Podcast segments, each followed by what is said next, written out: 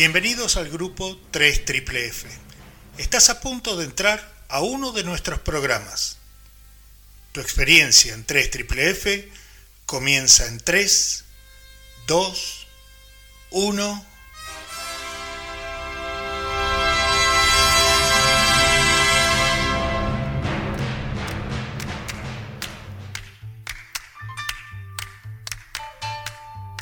Infonauta un programa presentado por Gustavo Vives desde Melbourne, Australia.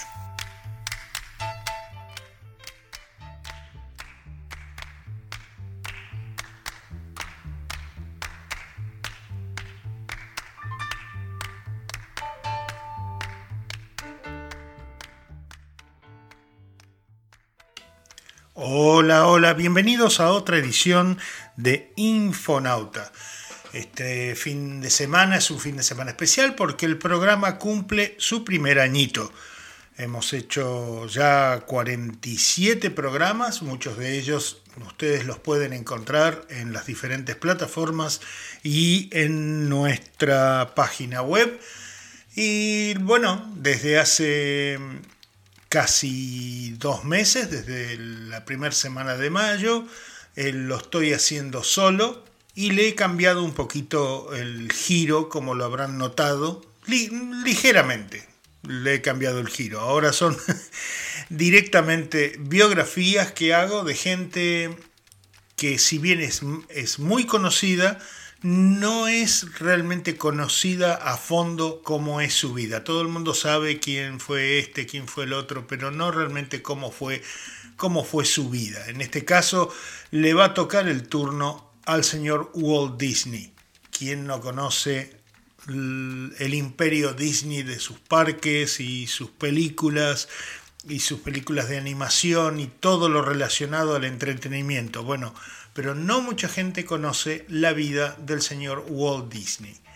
Su nombre completo fue Walter Elias Disney, que había nacido el 5 de diciembre de 1901 en el barrio Hermosa de la ciudad de Chicago. Él era el cuarto de cinco hijos, siendo solo Ruth, la pequeña de todos los, los niños, la única mujer. Su madre se llamaba Flora y Elías, su padre, que era canadiense. En 1906 la familia Disney se muda al pequeño pueblo de Marceline, en el estado de Missouri, donde un tío de ella tenía un terreno y estaba recién comprado y bueno, vieron la oportunidad de empezar en una zona, en una zona nueva, principio del siglo XX, este, estaba todo por hacer, así que bueno, Estados Unidos estaba levantando como país en cuanto a la economía y demás y se presentaban oportunidades por todos lados, el petróleo estaba empezando a, a surgir fuertemente, la búsqueda del petróleo, Así que en Marceline fue que Walt Disney desarrolló su interés por el dibujo y practicaba copiando unas caricaturas que traía el periódico local y al que su padre estaba suscripto. Con el tiempo también desarrolló habilidad pintando acuarelas, es decir, que ya desde chiquito empezó a mostrar aptitudes para, para el dibujo.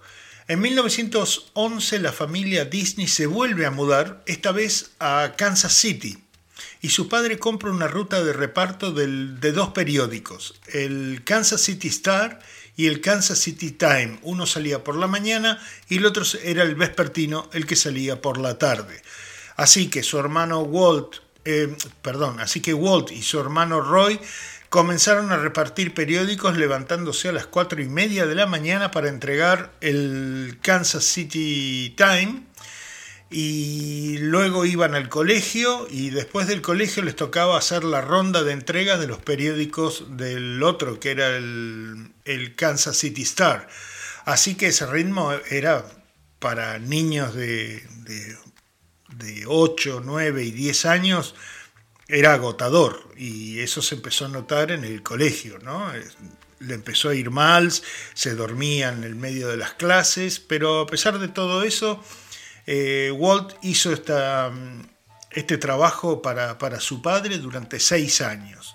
Aparte de esto, él asistía a unas clases en el Instituto de Arte de la ciudad de Kansas todos los sábados y hacía un curso de caricatura a distancia, era por correspondencia, que eso se usaba mucho, se usó mucho por muchas décadas.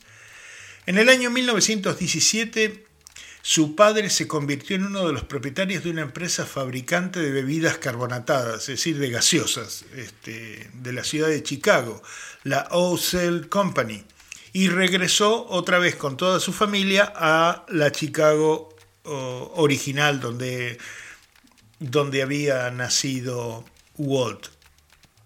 Ahí Walt se matriculó en el Instituto de Educación Secundaria McKinley y pasó a ser el caricaturista del periódico del Centro, dibujando imágenes patrióticas sobre la Primera Guerra Mundial que en ese momento estaba en curso. Al mismo tiempo asistía a clases nocturnas en la Academia de Bellas Artes de Chicago.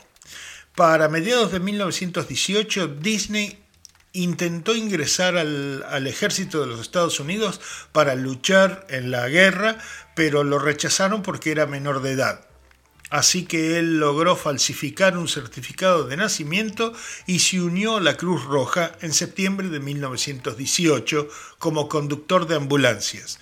Fue enviado a Francia, pero llegó a Europa en noviembre de ese mismo año y la guerra ya había terminado, se había firmado el armisticio hacía eh, pocas semanas.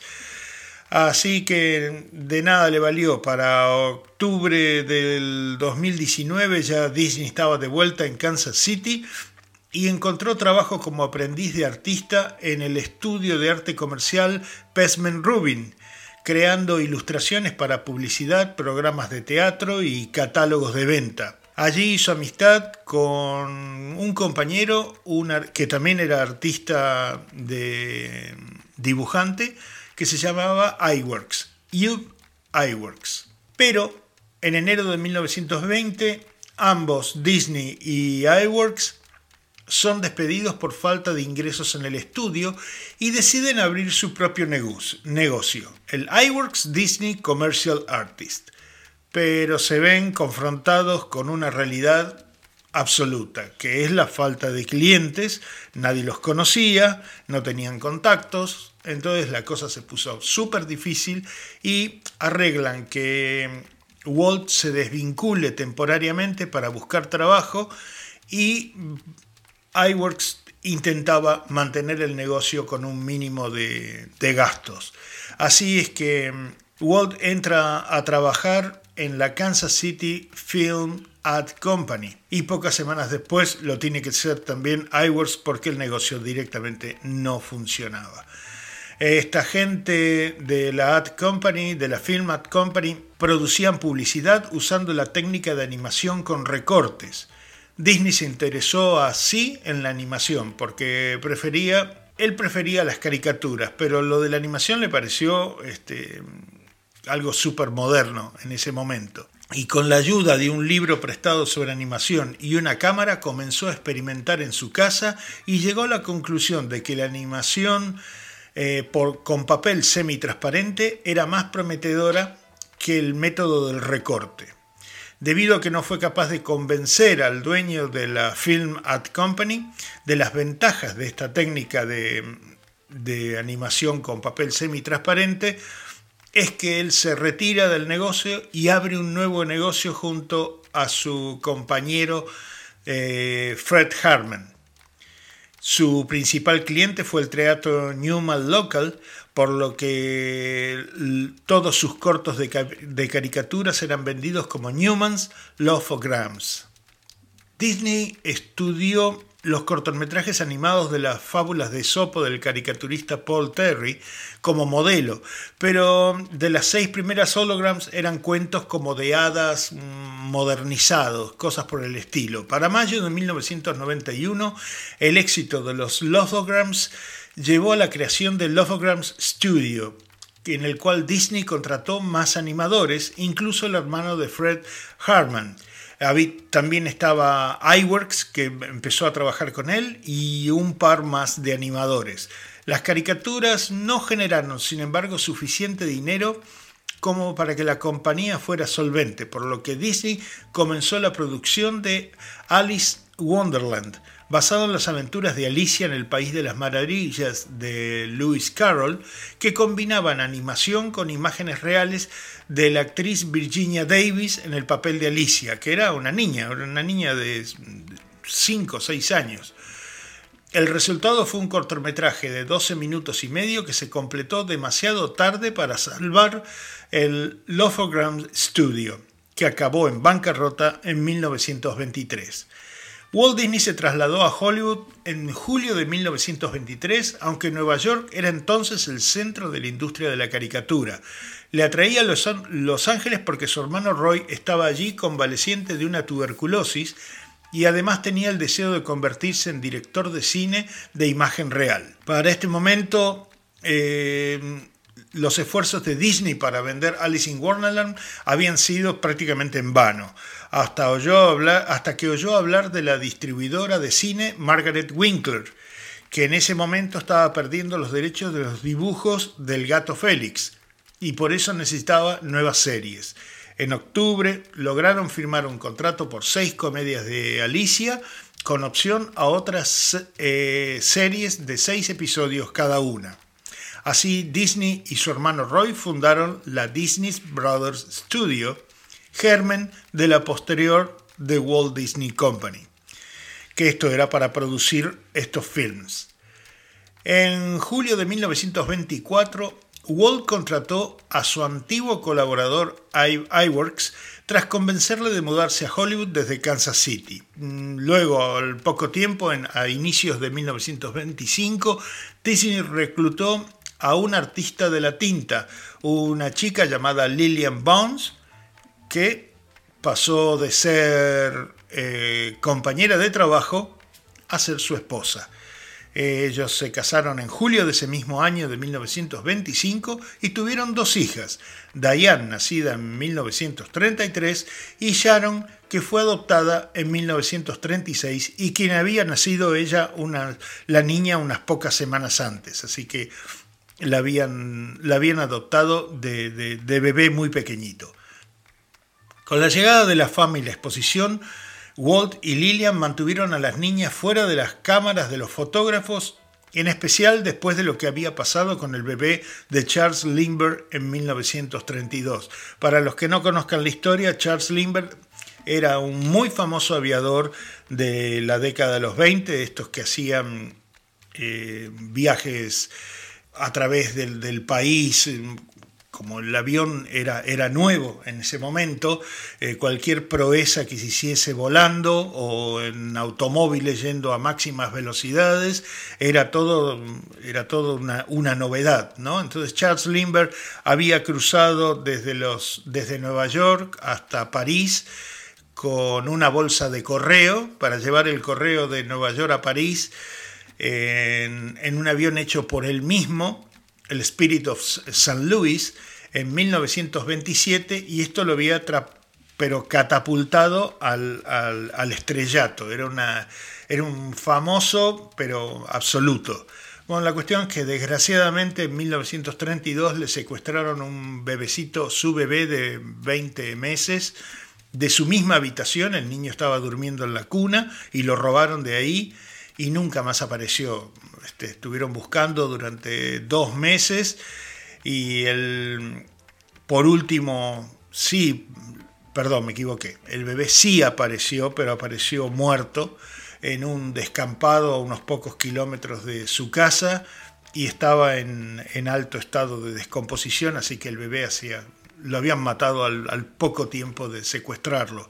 Esto fue una noticia también, como él era tan famoso, que había corrido muchísimo, muchísima tinta con el tema del secuestro del hijo de Charles Lindbergh y esto había afectado muchísimo a la pareja eh, Walt y Lillian, que como ellos ahora eran famosos, temían que les podía pasar algo similar con sus hijas. Así que a eso viene todo el cuento. Volvemos, al, volvemos a la historia de Walt Disney. Para 1927 eh, Walt ya estaba un poco saturado de la historia de Alicia y en julio de ese año la cancela.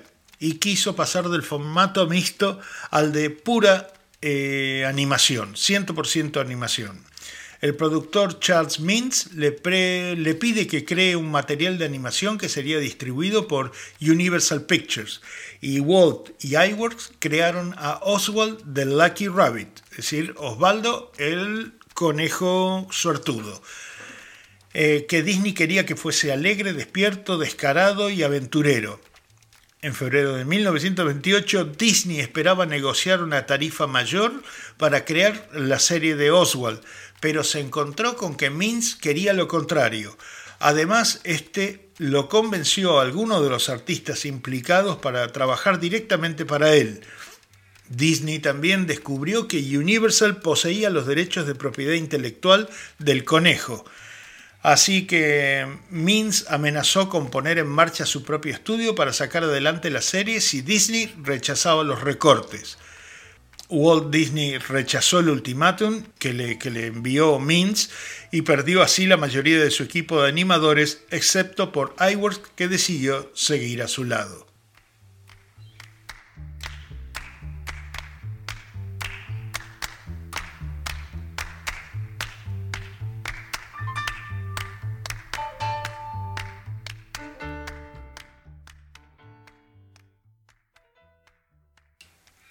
Para reemplazar al personaje de Oswald, Disney y iWorks crearon a Mickey Mouse, posiblemente inspirado en un ratón que Walt había adoptado como mascota mientras trabajaba en el estudio Lofograms, aunque los orígenes del personaje en este sentido no están claros. Hay, varias versiones y, todas parecen la, la, verdadera, pero no hay ninguna cierta, cierta, cierta al 100%.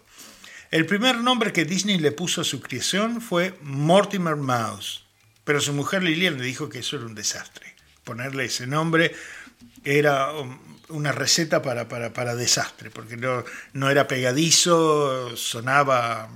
Así que su esposa le dijo, o le sugirió, ¿qué te parece Mickey? Por Miguelito. Y Mickey fue. Quedó por primera vez apareció en mayo de 1928 en el cortometraje de, Plain Crazy, pero este y su siguiente aparición de Galloping Gaucho no encontraron distribuidor. Pero eso sí, tras la sensación que supuso en 1927 el estreno del primer largometraje sonoro que se llamó El cantor de jazz, de Jazz Singer, Disney puso sonido sincronizado en el tercer corto de Mickey Mouse que es Steamboat Willie, para crear así el primer dibujo animado sonoro. Completada la animación, Disney firmó un contrato con un antiguo ejecutivo de Universal Pictures, una persona llamada Pat Powers, para usar el sistema de grabación Powers Cinephone y distribuir los primeros dibujos animados sonoros de Disney que pronto ganaron popularidad. Para mejorar la calidad de la música, Disney contrató al compositor y arreglista profesional Carl Stalling, gracias a cuyas sugerencias nació la serie que se llamaron Sinfonías Tontas, Silly Symphonies, en las que las historias estaban al servicio de la música. La primera serie, que se llamó The Skeleton Dance, fue dibujada y animada íntegramente por iWorks, también contrataron entonces a artistas locales, muchos de los cuales seguían en la empresa por años como animadores expertos y tiempo después serían conocidos como los Nueve Viejos.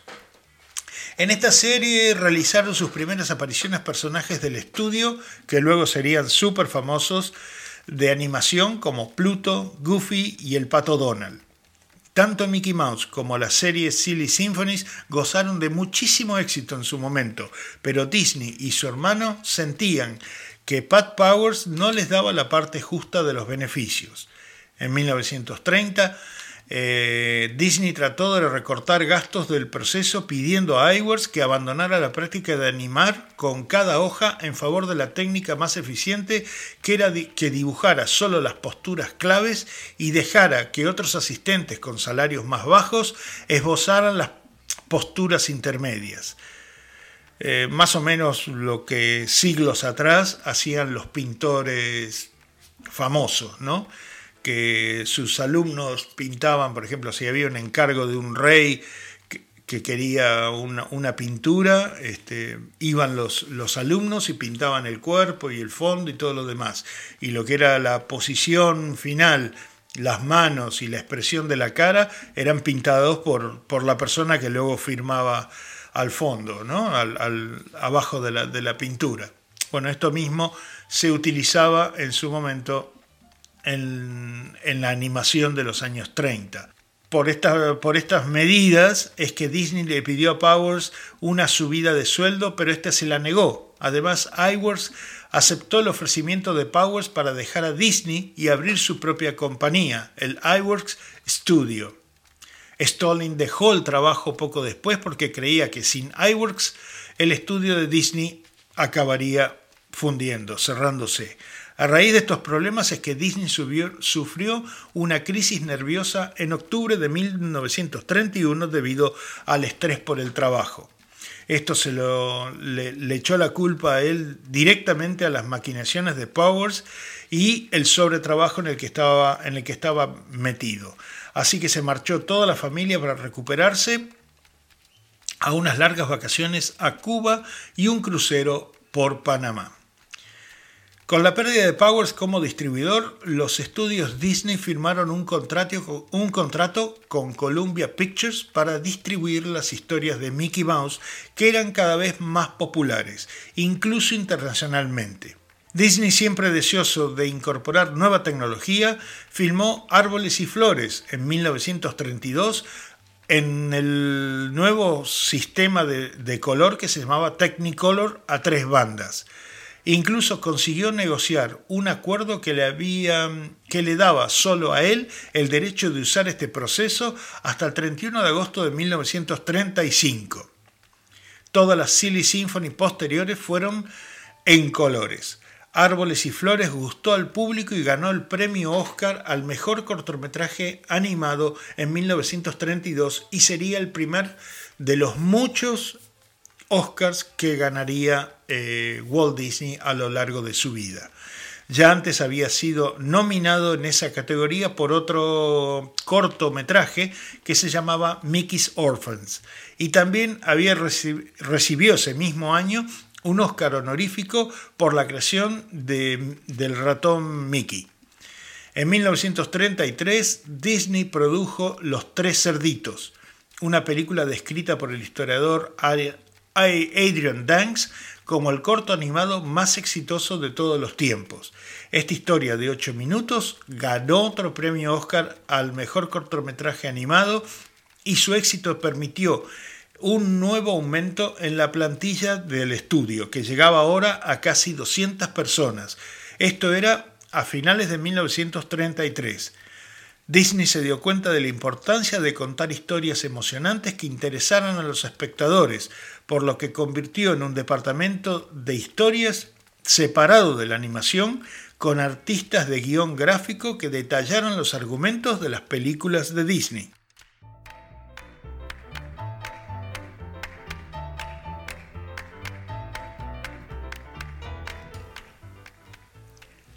Hacia 1934 Disney ya no estaba del todo satisfecho con la producción de cortos animados sujetos a una misma fórmula y creía que el largometraje animado sería más rentable.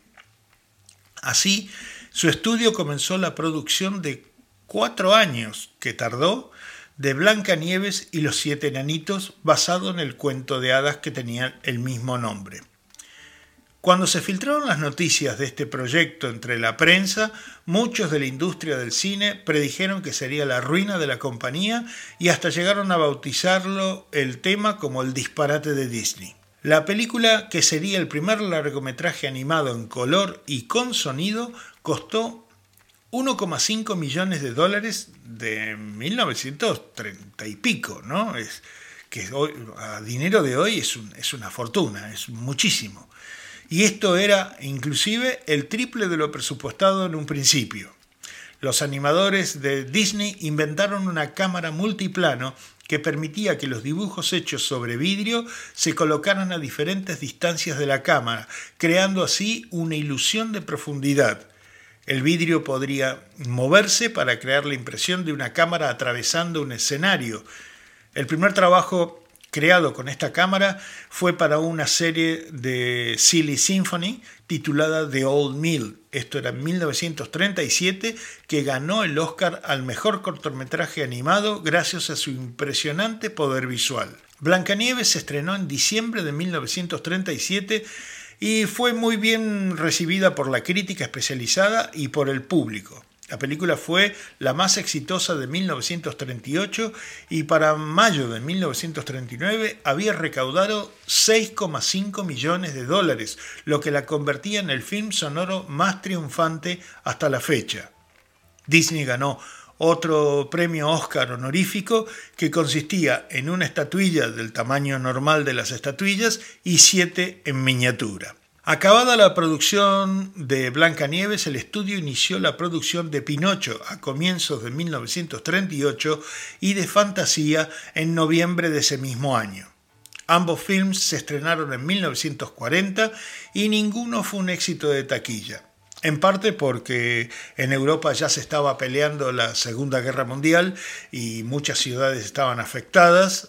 Este, entonces esto redujo muchísimo el flujo de gente que iba a los cines. Eh, el estudio perdió dinero con ambas producciones y a finales de febrero de 1941 la empresa Disney estaba muy endeudada.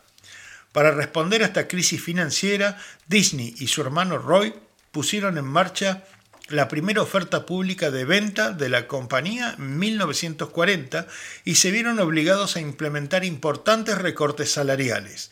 Esta última medida, junto con la dura e insensible manera de Disney de tratar a sus empleados, esto es algo que, cuando estuve haciendo la búsqueda para, este programa, sale con muchos historiadores que, que Walt Disney era una persona que no tenía en absoluto un muy buen trato con, con la gente que estaba trabajando en la empresa nunca les decía que el trabajo estaba bien hecho, nunca había una, una palabra de, aliento, no, no, no, todo era exigencias y, trato duro, ¿no? Así que, bueno, volviendo a lo que estaba ocurriendo en 1940, estas duras medidas que tomó Walt Disney hicieron que hubiese una huelga de animadores en 1941 que duró cinco semanas. Como resultado de esta huelga y también del estado financiero de la compañía, varios animadores dejaron el estudio y las relaciones de Disney con otros miembros de su equipo se tensaron permanentemente. La huelga interrumpió la siguiente producción del estudio, que era el elefantito Dumbo. Esta iba, era ya en 1941. Así que Disney produjo de manera muy simple y barata la película Dumbo y a pesar de todo esto, la película gustó mucho a la crítica y al público también. En diciembre de 1941, los Estados Unidos entran en la Segunda Guerra Mundial y Disney crea dentro de la compañía una unidad de películas de entrenamiento Walt Disney para producir películas de instrucción militares. Las películas militares solo generaron dinero suficiente como para cubrir gastos y, y mantener simplemente el, estudio a flote. Eh, y el largometraje de Bambi, que estaba en producción desde 1937, tampoco recaudó mucho dinero en su estreno de abril de 1942 y provocó pérdidas por 200 mil dólares, esto solamente en taquillas. Además de las bajas recaudaciones de Pinocho y Fantasía, la compañía tenía en 1944 una deuda de 4 millones de dólares contraídas con el Bank of America. La producción de cortos de Disney descendió a finales de la década de 1940, coincidiendo con la creciente competencia en el mercado de animación de Warner Brothers y de Metro Goldwyn Mayer. Por razones financieras, Roy Disney sugirió combinar animación con films de imagen real y así en 1948 es que Walt inició una serie de documentales sobre naturaleza que se titularon True Life Adventures. de la cual Seal Island fue la primera. Esta producción fue galardonada con el premio Oscar al mejor cortometraje.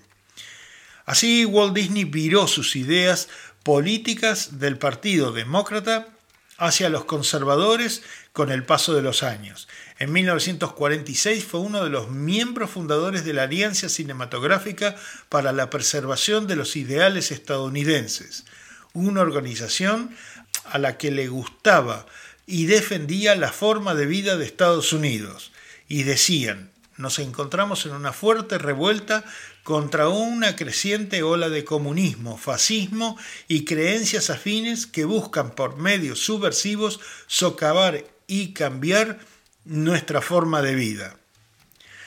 En 1947, durante el segundo temor rojo, temor rojo se habla de, temor a los soviéticos, ¿no? porque estaban en plena guerra fría con la Unión Soviética, también conocido como este temor rojo como el macartismo. El macartismo viene en la primera mitad de los, desde finales de los años 40 hasta el año 53-54, el senador McCarthy, un republicano acérrimo que con ideas absolutamente radicales en cuanto a lo que debía ser Estados Unidos en cuanto a las actividades antiestadounidenses, este, se llegó a, hacer comités investigando gente, eh, esto fue muy, visto en, películas eh, sobre lo que la cacería de brujas que se hizo con actores, directores y escritores en el ambiente de Hollywood,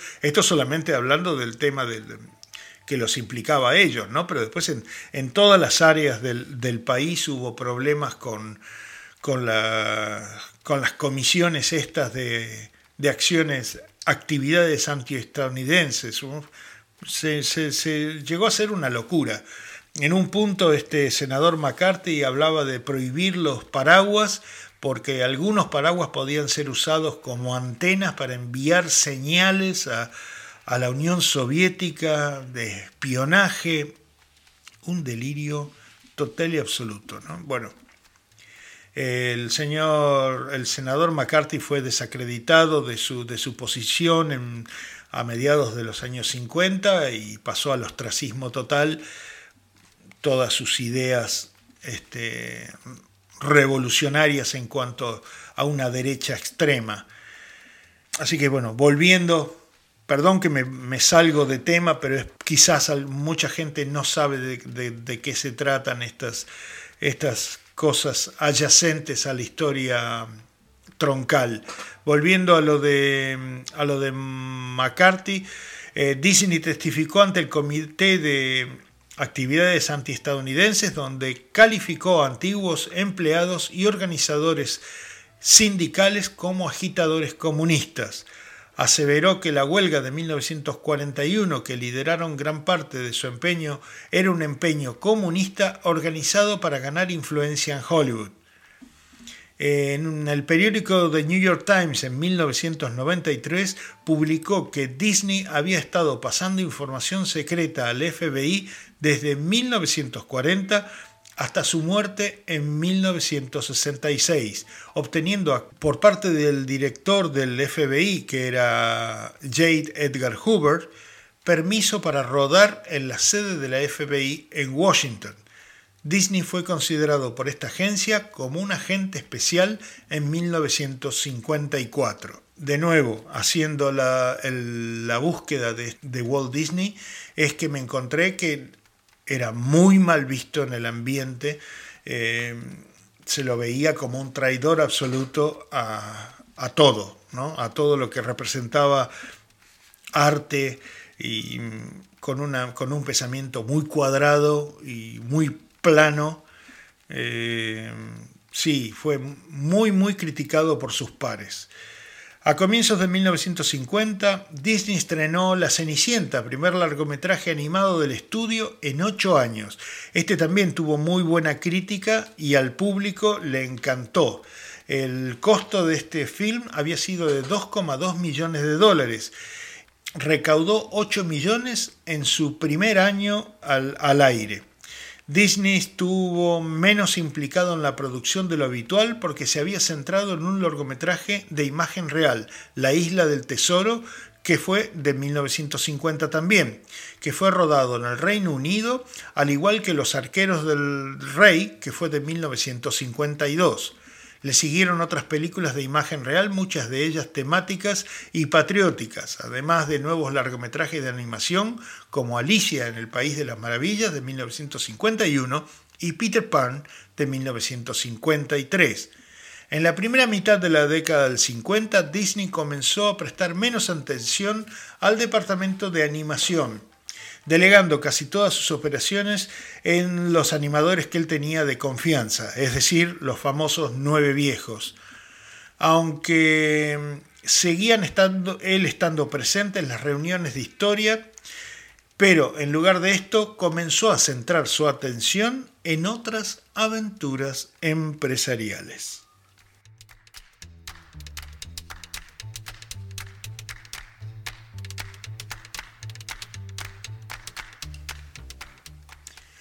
Durante años Walt Disney estuvo considerando construir un parque de atracciones.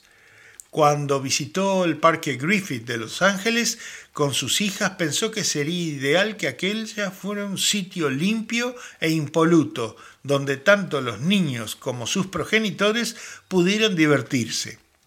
También visitó los jardines Tivoli de Copenhague, que estaban en Dinamarca y quedó gratamente impresionado por la limpieza y la distribución del parque. En 1952 es que compra unos terrenos extensos en, la localidad de Anaheim, unos 56 kilómetros al sur del estudio donde se hacían todas las filmaciones. Esto fue para establecer una clara diferencia entre el estudio y el futuro parque y así evitar críticas de los accionistas.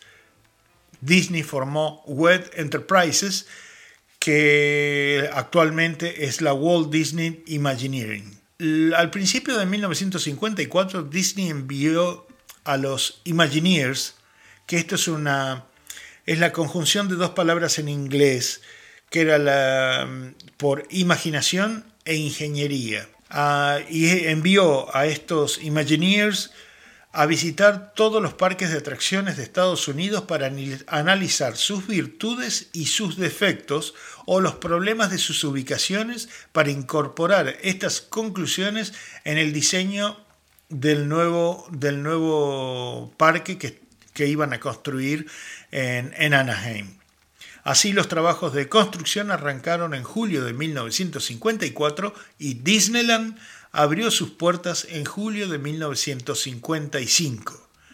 La ceremonia de apertura fue retransmitida por la cadena de televisión ABC y fue presenciada por 70 millones de televidentes. Disneyland recibía 20.000 visitantes diarios y al final de su primer año lo habían ido a visitar 3,6 millones de personas. Para 1954, una vez asegurada la financiación, ABC emitió Walt Disney Disneyland, una antología de dibujos animados y largometrajes de imagen real y otro material de la biblioteca del estudio. El programa fue un éxito en términos de televidentes y beneficios, y ABC puso en marcha el primer programa diario de Disney que se llamó The Mickey Mouse Club con distintos espacios de entretenimiento para niños, el programa vino acompañado de objetos relacionados que lanzaron varias empresas como Western Printing, que estuvo vendiendo libros de colorear y cómics durante 20 años, además de otros objetos relacionados. A pesar de las solicitudes de intervenir en proyectos fuera del estudio, Disney siguió trabajando en proyectos de cine y televisión y en 1955 se implicó en un episodio de la serie Disneyland titulado El hombre en el espacio, que fue realizado en colaboración con el diseñador de cohetes de la NASA, el alemán Werner von Braun. También supervisó algunos aspectos de los largometrajes, como La Dama y el Vagabundo, el primer film de animación en CinemaScope, que este fue de 1955. La Bella Durmiente, primera película de animación en Tecnirama, que era una película de 70 milímetros, y en 1959 Los 101 Dálmatas, y La espada en la piedra de 1963. En 1964 Disney produjo Mary Poppins, basada en una serie de libros de la escritora P.L. Travers y cuyos derechos llevaba tratando de conseguir desde la década del 40. Se convirtió en la película más exitosa del estudio en la década de 1960, aunque la escritora Travers estaba absolutamente horrorizada con lo que habían hecho con, con su libro. Pero bueno, ya había vendido los derechos y la película estaba en todos los cines del planeta.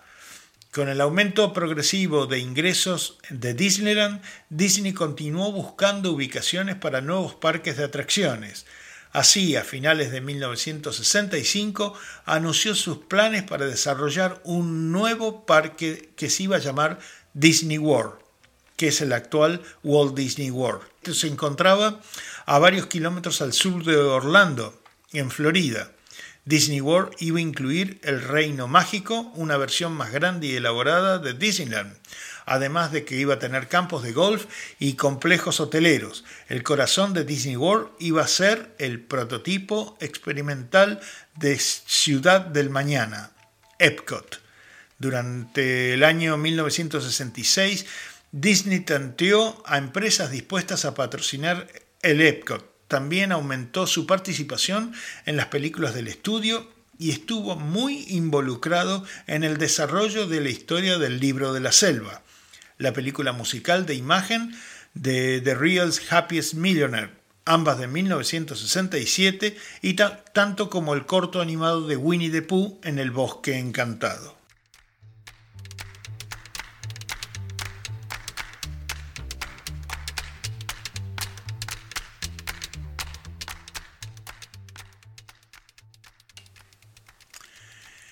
Como le pasó a muchísima gente de su misma época, Walt Disney había sido un fumador empedernido desde la Primera Guerra Mundial.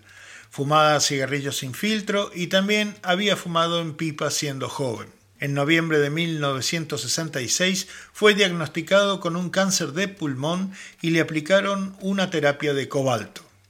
El 30 de noviembre de ese mismo año se sintió mal y fue ingresado en el Hospital St. Joseph de Burbank, en Los Ángeles, donde el 15 de diciembre, 10 días después de haber cumplido 65 años, murió a consecuencia de una insuficiencia circulatoria provocada por el cáncer de pulmón. Su cuerpo fue incinerado dos días después y sus cenizas inhumadas en el cementerio Forest Lawn Memorial Park de Glendale, en California. Pero aquí empieza lo curioso. Poco después de su muerte, se empezó a correr el rumor de que en realidad, días antes de morir, se lo había puesto en animación suspendida a muy baja temperatura, o sea, en nitrógeno líquido, para que se lo reanimase cuando existiese la cura para el cáncer de pulmón. Esto fue absolutamente negado rotundamente en sendas notas que le hicieron a Roy y a Ruth Disney.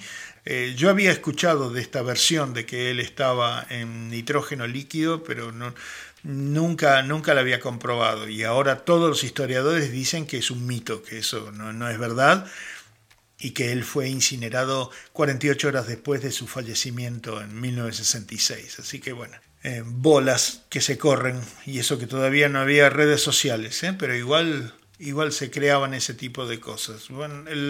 durante su vida, Walt Disney recibió 59 nominaciones al Oscar y lo ganó en 22 ocasiones. Así que esto lo transformó en, en la persona récord de, la historia del cine en haber recibido y haber sido nominado tantas veces.